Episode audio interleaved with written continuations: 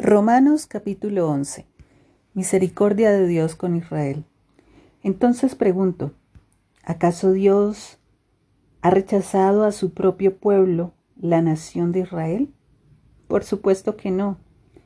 Yo mismo soy israelita, descendiente de Abraham y miembro de la tribu de Benjamín. No, Dios no ha rechazado a su propio pueblo, al cual eligió desde el principio. ¿Se dan cuenta de lo que dicen las escrituras sobre el tema? El profeta Elías se quejó del pueblo de Israel ante Dios y dijo, Señor, han matado a tus profetas y derribaron tus altares. Soy el único que queda con vida y ahora me buscan para matarme a mí también. ¿Y recuerdan la respuesta de Dios? Él dijo, no, tengo a siete mil más que nunca se han inclinado ante Baal. Lo mismo sucede hoy, porque unos cuantos del pueblo de Israel han permanecido fieles por la gracia de Dios, es decir, por su bondad inmerecida al elegirlos, y como es mediante la bondad de Dios, entonces no es por medio de buenas acciones, pues en ese caso la gracia de Dios no sería lo que realmente es, gratuita e inmerecida. Así que la situación es la siguiente. La mayoría del pueblo de Israel no ha encontrado el favor de Dios que tanto busca. Unos cuantos sí lo han encontrado, los que Dios ha elegido, pero el corazón de los demás fue endurecido, como dicen las escrituras. Dios los hizo caer en un sueño profundo hasta el día de hoy. Les ha cerrado los ojos para que no vean y les ha tapado los oídos para que no oigan. También David dijo, que su mesa de abundancia se convierta en una red, en una trampa que los lleve a pensar que todo está bien, que sus bendiciones los hagan tropezar y que reciban su merecido, que sus ojos queden ciegos para que no puedan ver y la espalda se les encorve para siempre. ¿Acaso el pueblo de Dios tropezó y cayó sin posibilidad de recuperarse?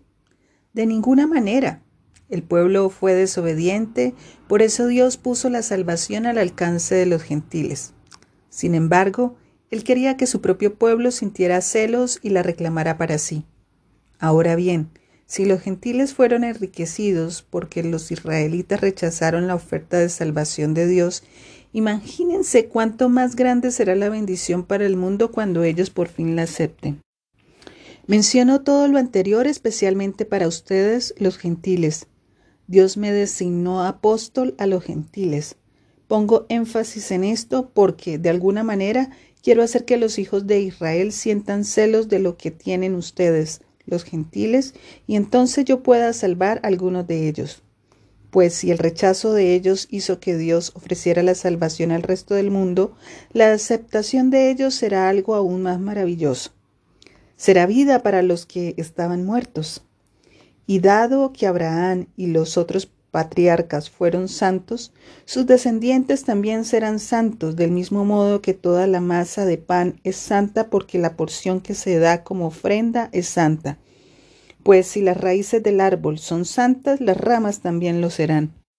Algunas ramas del árbol de Abraham, algunos del pueblo de Israel han sido arrancados y ustedes los gentiles, que eran ramas de un olivo silvestre, fueron injertados. Así que ahora ustedes también reciben la bendición que Dios prometió a Abraham y a sus hijos, con lo cual comparten con ellos el alimento nutritivo que proviene de la raíz del olivo especial de Dios. Así que no se jacten de haber sido injertados para reemplazar a las ramas que fueron arrancadas. Ustedes son solo una rama, no son la raíz. Tal vez digas, bueno, esas ramas fueron arrancadas para darme lugar a mí.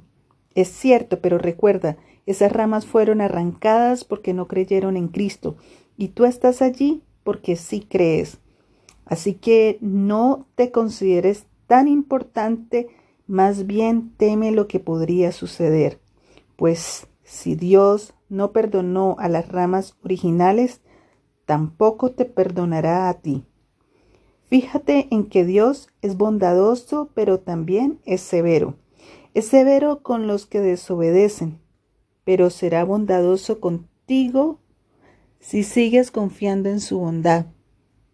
En cambio, si dejas de confiar, tú también serás arrancado por completo. Y si el pueblo de Israel abandona su incredulidad, volverá a ser injertado, pues Dios tiene poder para volver a injertarlo en el árbol. Tú, por naturaleza, eras una rama cortada de un olivo silvestre. Por lo tanto, si Dios estuvo dispuesto a ir en contra de la naturaleza al injertarte en un árbol cultivado, Él estará mucho más dispuesto a injertar las ramas originales en el árbol al que pertenecen. La misericordia de Dios es para todos. Mis amados hermanos, quiero que entiendan este misterio para que no se vuelvan orgullosos de ustedes mismos. Parte del pueblo de Israel tiene el corazón endurecido, pero eso solo durará hasta que se complete el número de gentiles que aceptarán a Cristo, y entonces todo Israel será salvo, como dicen las Escrituras. El que rescata vendrá de Jerusalén y apartará a Israel de la maldad, y mi pacto con ellos es que quitaré sus pecados. Muchos del pueblo de Israel ahora son enemigos de la buena noticia y eso los beneficia a ustedes, los gentiles. Sin embargo, ellos todavía son el pueblo que Dios ama, porque Él eligió a los antepasados Abraham, Isaac y Jacob. Pues los dones de Dios y su llamado son irrevocables. Ustedes, los gentiles, antes eran rebeldes contra Dios, pero cuando el pueblo de Israel se rebeló contra él, Dios tuvo misericordia de ustedes y no de ellos. Ahora ellos son los rebeldes y a ustedes Dios les mostró su misericordia para que ellos también participen de la misericordia de Dios. Pues Dios encarceló a todos en la desobediencia para poder tener misericordia de todos.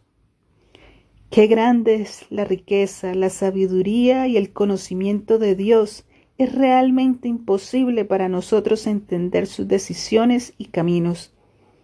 Pues, ¿quién puede conocer los pensamientos del Señor? ¿Quién sabe lo suficiente para aconsejarlo? ¿Y quién le ha entregado tanto para que él tenga que devolvérselo? Pues todas las cosas provienen de él y existen por su poder y son para su gloria. A él sea toda la gloria, por siempre. Amén.